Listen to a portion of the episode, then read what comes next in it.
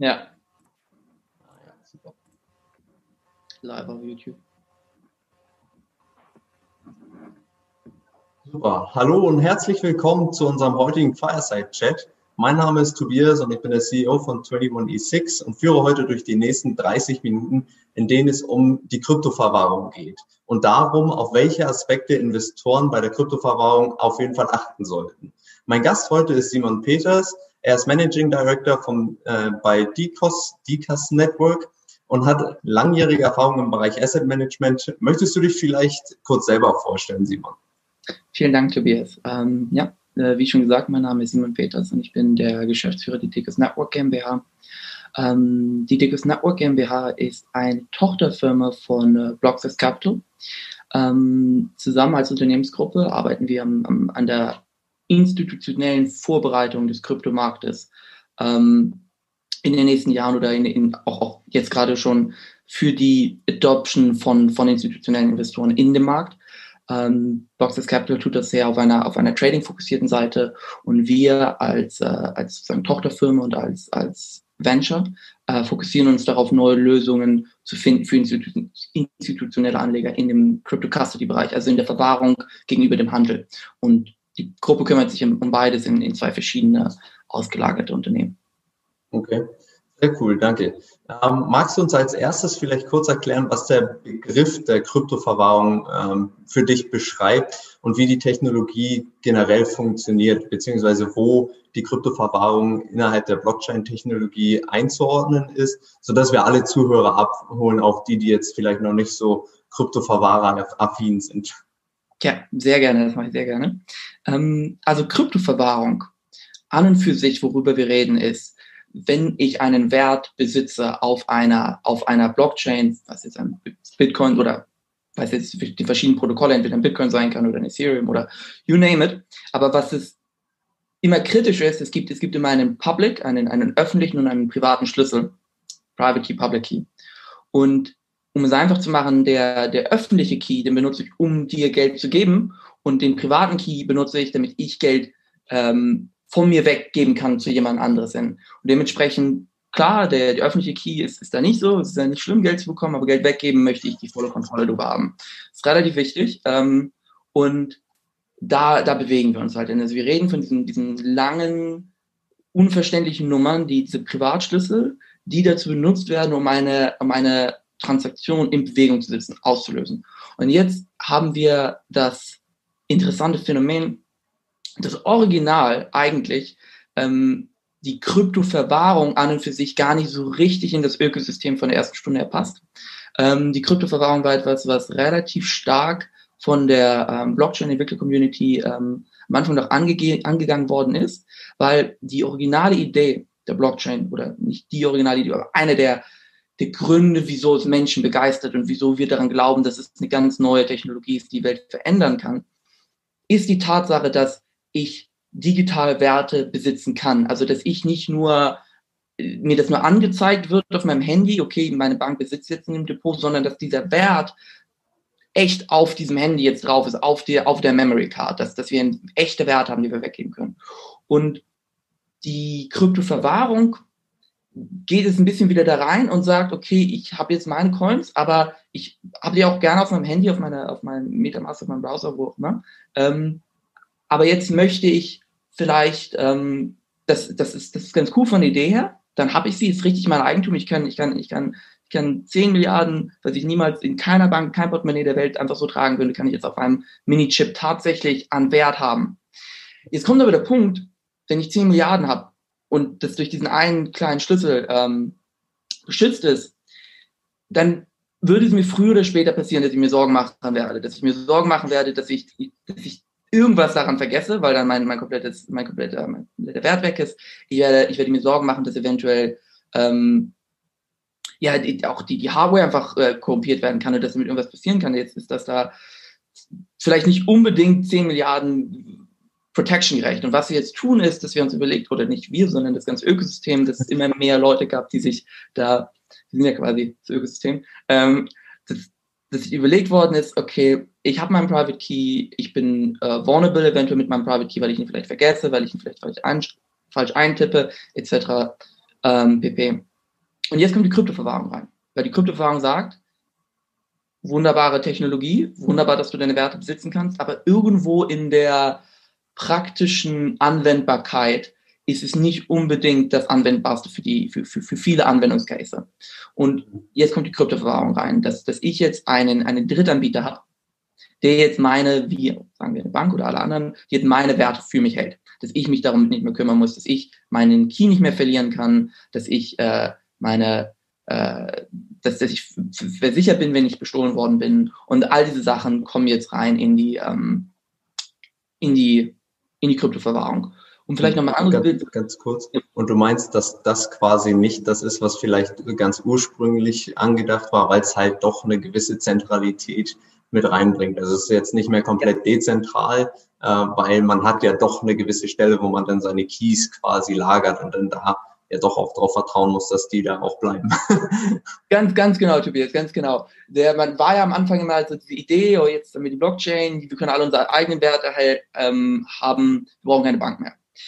Die Banken sind zurück im Game. Ja.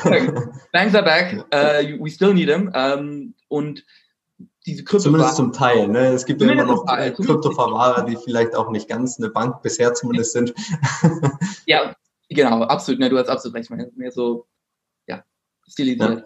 Ja. Ähm, und, die, und kleine Nachfrage da vielleicht noch. Ähm, und wenn wir uns das jetzt anschauen, okay, innerhalb der, der Kette quasi des Blockchain-Systems wird so sagen, okay, es ist quasi von Anfang bis Ende sind eigentlich die Kryptoverwahrer höchstwahrscheinlich in Zukunft ein wichtiger Aspekt. Habe ich das jetzt so, so richtig rausgehört, dass die wirklich, okay, von, wenn du deine, deinen ersten Key hast, äh, und du jetzt zum Beispiel ein Investor bist und da sagen wir 10 Millionen investiert hast, bis zum Ende, wenn du irgendwann deine äh, Coins, was auch immer sie sein mögen, wieder verkaufen möchtest. Bis dahin werden sie eigentlich schon höchstwahrscheinlich relevant sein für Investoren, oder?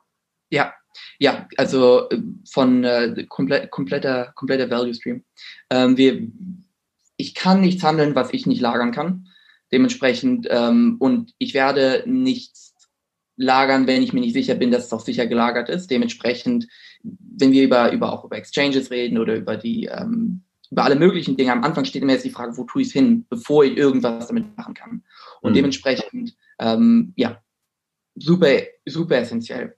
Ähm, ja. From day one an und, und es wird nicht weniger essentiell, weil egal wo ich, Kryptowährung kommt, kommt halt, ist halt immer der, der Default Mode. Wenn ich, wenn, wenn es nicht in der Transaction ist, liegt es irgendwo.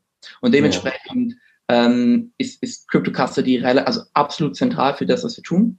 Ähm, es ist auch in dem Sinne absolut kritisch, als dass wir uns in einem, ähm, in einem, in einem immature Markt bewegen. Das bedeutet, wir haben noch nicht so viele Player, es ist noch nicht so viel klar, es ist noch nicht ganz klar, welche Technologie, wir hatten uns am Anfang danach gefragt, die am Ende durchsetzen wird. Und ähm, ja, das, das, das erzeugt eine ganze Menge an, an Uncertainty. Ja, und wenn ich jetzt ein Investor bin, der gerne ähm, einen Kryptoverwahrer nutzen möchte, kann der Investor jetzt direkt zu einem Kryptoverwahrer gehen und seine Bitcoin, Ether oder was auch immer er hat, da lagern, also wirklich auf die zugehen? Oder gibt es da auch immer noch einen Intermediary, du hast vorhin über die Banken gesprochen, Banks are back. Muss ich da zu einer Bank gehen und äh, kann das da drin lagern oder kann ich als Investor auch direkt zu einem Kryptoverwahrer gehen und sagen, hey, ich äh, habe hier meine 10, 20 Bitcoin, äh, ich möchte gerne bei euch lagern? Kannst du da vielleicht ein bisschen was zu hm. erzählen? Ja, es hängt, hängt, hängt davon ab. Depends. ähm, depends, ja. Ähm, also erste Teilung haben wir institutionelle oder Retail Investor. Retail Investor wahrscheinlich für, für Custody würde es am meisten Sinn machen, dann direkt auch dahin zu gehen, wo ich, wo ich handle, wo ich gekauft habe. Coinbase. Ähm, für den institutionellen Investor da ist schon ein bisschen schwieriger. Ich, ich weiß, das ist, das ist jetzt diese Kernfrage, an der wir arbeiten. Äh, was würde ein institutioneller Investor tun? Und die Frage und die, die, die, die, die knallharte Antwort auf diese Frage ist, ist im Moment, es gibt viele Systeme, ähm, die funktionieren, aber die, unsere Infrastruktur hat noch massive Lücken in bestimmten Bereichen. Und was ich damit meine ist, wir haben eine, wir bauen ein komplett neues, äh, neues, neues Financial System und für den, alle Retail-Anwendungen oder die meisten Retail-Anwendungen sind mehr oder weniger schon abgedeckt. Aber wenn wir jetzt wirklich institutionelle Investoren angucken und uns angucken, was, was da mit reinspielt an Governance, was da mit reinspielt an, an, an, an, an, ja, an Governance, an Legal-Themen, äh, an, an, an, an anderen ähm, Faktoren, die, die es komplizierter machen, dann mh, hm, wird es schon schwer. Also es wird wirklich schon schwer. Also es gibt nicht, es gibt im Moment keinen One-Stop-Solution, wo du als äh, Institution Investor hingehen kannst und sagen, hier habe ich mein komplettes System, hier habe ich meine fertige Custody, habe ich meinen fertigen Trading, hier ich meine fertige Fondverwaltung. Nein, sondern was du tun musst, ist, du musst mit einer ganzen Menge Leuten reden und gucken, wenn du als institutioneller Investor, okay, du möchtest dir jetzt eine Custody, äh, du möchtest in Krypto gehen, du möchtest einen Krypto-Fund machen, du möchtest, davor brauchst du Krypto-Custody, ähm, würde ich dir, würde ich der Person dann empfehlen, gute, gute Gespräche zu führen. Weil man kann mehr, also wir reden von dem immature Markt, also wir haben über 100 ja. Crypto-Customers right now in the market. Ähm, spontan, mehr Crypto-Custodians, von denen ich spontan weiß, als traditionelle äh, Wertpapierfahrer gibt. War schon eine krasse Aussage, ja. dass es einen massiven Checkout gab in diesem Markt. Es werden nicht 100 noch in, in, in, in fünf Jahren da sein. Ja, klar. Wenn, wenn die Frage ist, wohin gehe ich heute, um, um meine Krypto, ähm, um meine Kryptoverwahrung zu, zu sichern, such, such einen guten Partner, mhm. für die richtigen Gespräche und, und, und finde heraus, was deine Parameter sind. Also wofür brauchst du Krypto, brauchst du deine Verwahrung schlicht und ergreifend nur als passives Ding für kleinere Beträge. Das ist relativ einfach.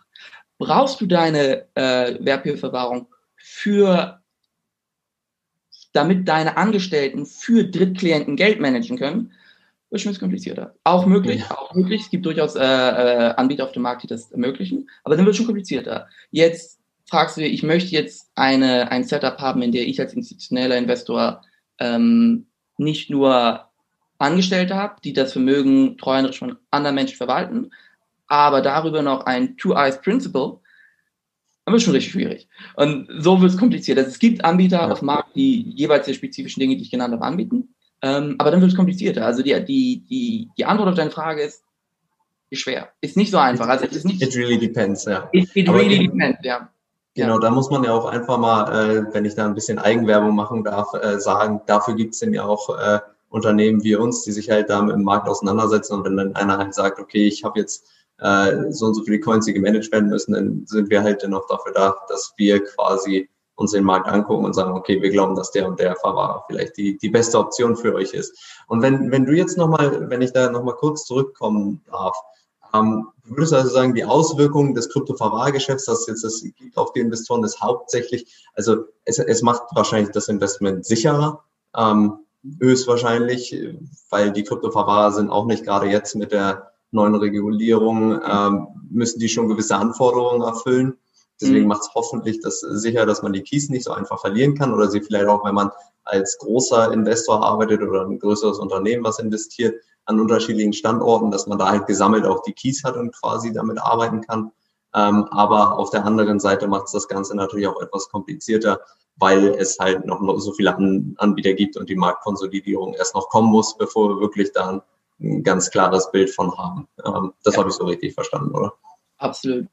Und ich, ich, ich will auch vielleicht ein bisschen mit Eigenwerbung hinterher schiffen von, von meiner Seite her, weil das ist auch ziemlich genau der Grund, wieso es Dicos gibt. Ne? Also Dicos ja. ist was, was unser USP ist auch, es gibt so viel Custodian, ähm, die Technologie ist noch nicht ausgereift. Also ich kurz zur mhm. Technologie nochmal. Wir reden über Crypto Custody. Was heißt das eigentlich?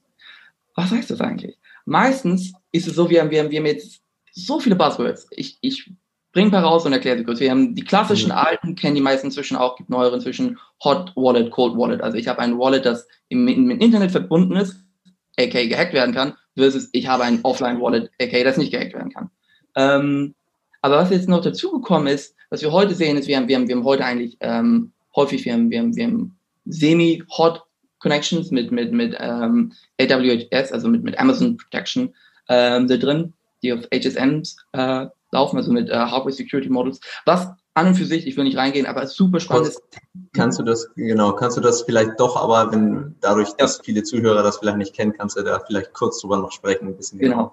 genau. Das HSM, das Hardware Security uh, Module, das ist ähm, etwas, was mich so fasziniert hat am Anfang, als ich, als ich angefangen habe, hier zu arbeiten, weil was es ist, ist im Grunde, sie, sie, sie encrypten deinen Schlüssel. Also sie machen einen, einen, lassen einen Algorithmus drüber laufen, dass das dann verschlüsselt ist und der nur mit einem anderen Schlüssel wieder geöffnet werden kann. das Verrückte ist, wie machen sie das, dass, dass es nicht geknackt werden kann, ähm, einfach durch, durch, durch, äh, durch Brute Force.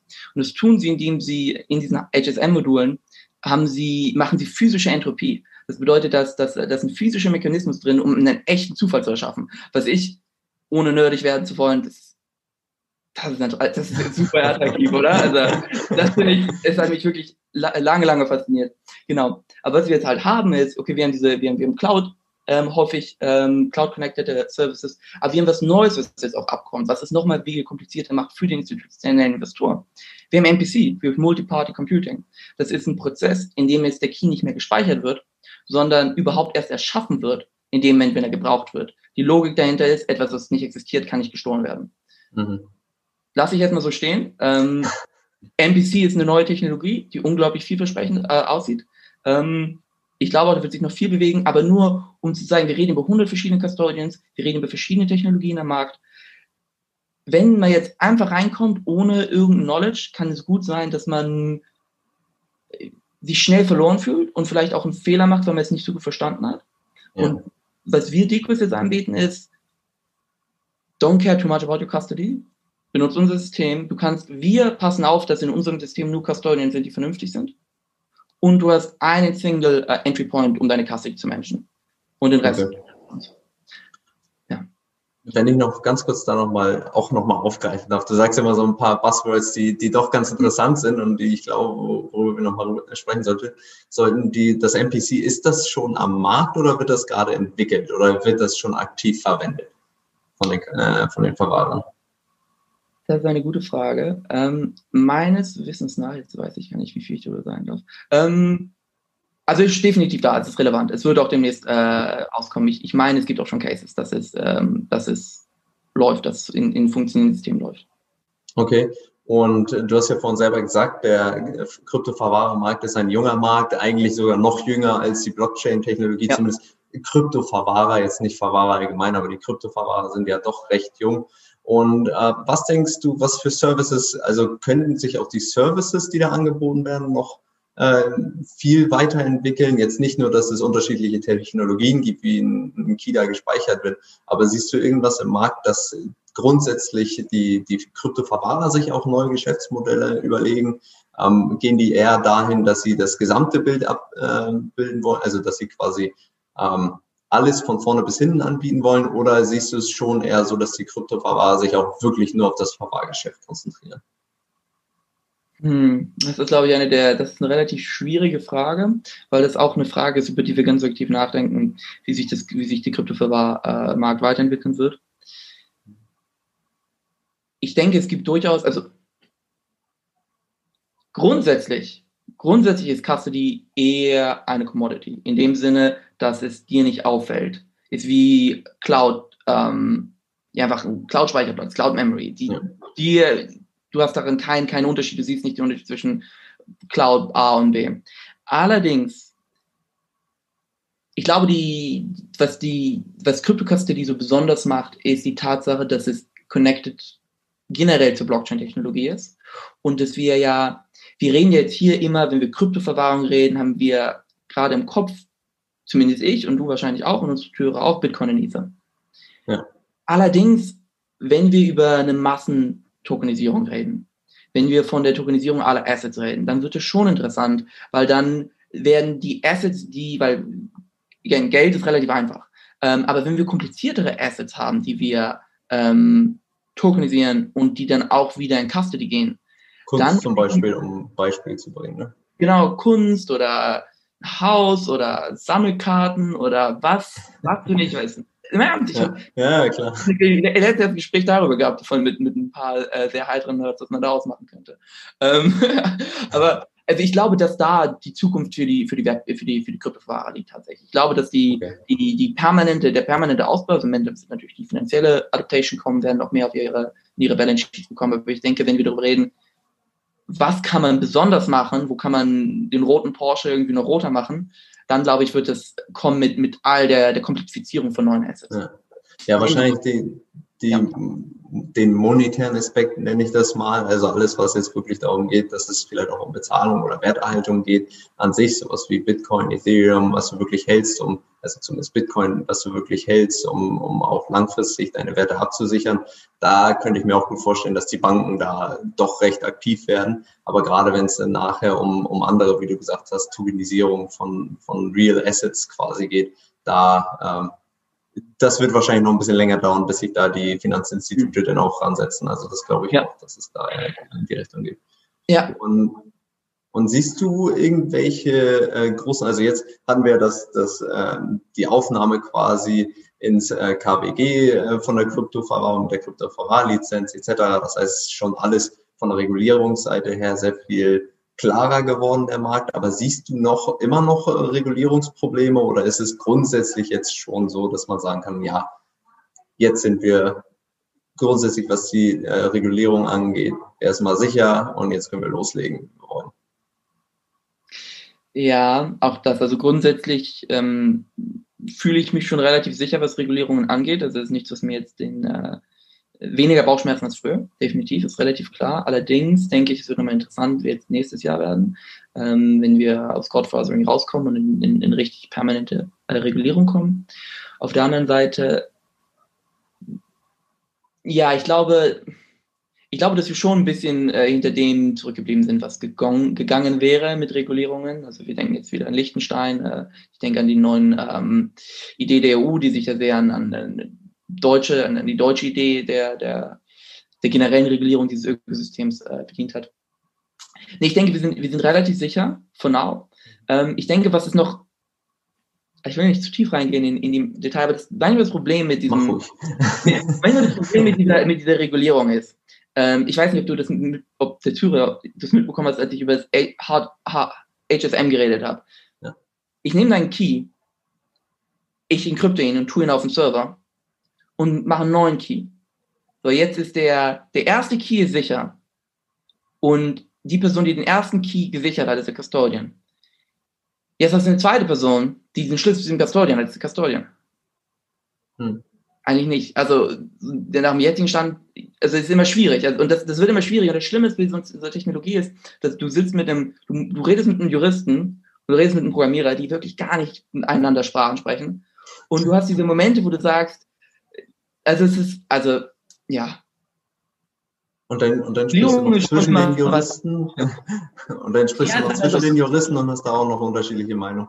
Genau. Genau, und du hast zum Beispiel, wenn, wenn du, wenn du in solchen Momenten bist wie äh, von der Tech-Perspektive, du hast halt diese, diese, diese sehr traditionellen Gesetze, die aus einer traditionellen Welt kommen. Und du guckst dir sowas an und sagst, okay, aber wenn wir jetzt für nur wenige, wenige, wenige Millisekunden die Wallet und das Client Secrets beide haben, sind wir technisch gesehen ein Custodian. Okay. So, also das ist jetzt nur eine, eine technische. Ja. Das sind so Momente, wo, wo du dann überlegst, okay, jetzt rein rechtlich wäre es so, okay, technisch ist es zwar überhaupt nicht so, aber und dann bist du dabei, diese beiden Welten dann zu harmonisieren und, und, und es muss halt auch beiden gefallen. Ne? Es, es muss halt auch dann, dann stichfest sein und deswegen haben die Juristen immer so ein bisschen die, die härtere Seite als die, weil, weil der, der Programmierer muss am Ende schon das machen, was Jurist gesagt hat und dementsprechend schon. Klar. Also, also macht mir keine äh, mehr, aber es ist hart. Ja, zusammenfassend kann man also sagen, wir sind auf einem guten Weg. Ähm, wir, ja. Man sieht, dass der Markt noch sehr jung ist, dass wir immer noch nicht am Ende angekommen sind. Ähm, wir sind quasi noch in der Findungsphase von der Technologie, auch gerade was die Kryptoverwahrer angeht. Ähm, auch wenn wir so langsam immer größere Schritte in Richtung äh, Marktetablierung gehen und das halt auch bei immer mehr Teilnehmern zu erkennen ist und auch bei der Regulierung, wie wir gerade ja. gelernt haben. Ja, genau, super. Dann ähm, sind wir eigentlich für heute dann auch durch. Vielen Dank, Simon. Also in dem Sinne bedanke ich mich auf jeden Fall sehr bei dir, dass du dir die Zeit genommen hast, äh, um, mit hier, um mit mir hier bei dem Fireside-Chat über die Kryptoverwahrer zu sprechen. Und ich wünsche dir und allen Zuhörern auf jeden Fall noch einen schönen Abend und hoffentlich viele erfolgreiche Investitionen. Dann bis zum nächsten Mal. Vielen Dank, Tobias, äh, dass du mich äh, hier gehabt hast und auch Dank zu den Zuhörern, die zugehört haben. Ich hoffe, dass ein bisschen Interessantes was dabei war und ähm, ich wünsche euch noch einen schönen Abend. Bis dann. Bye bye. Ist over, ne?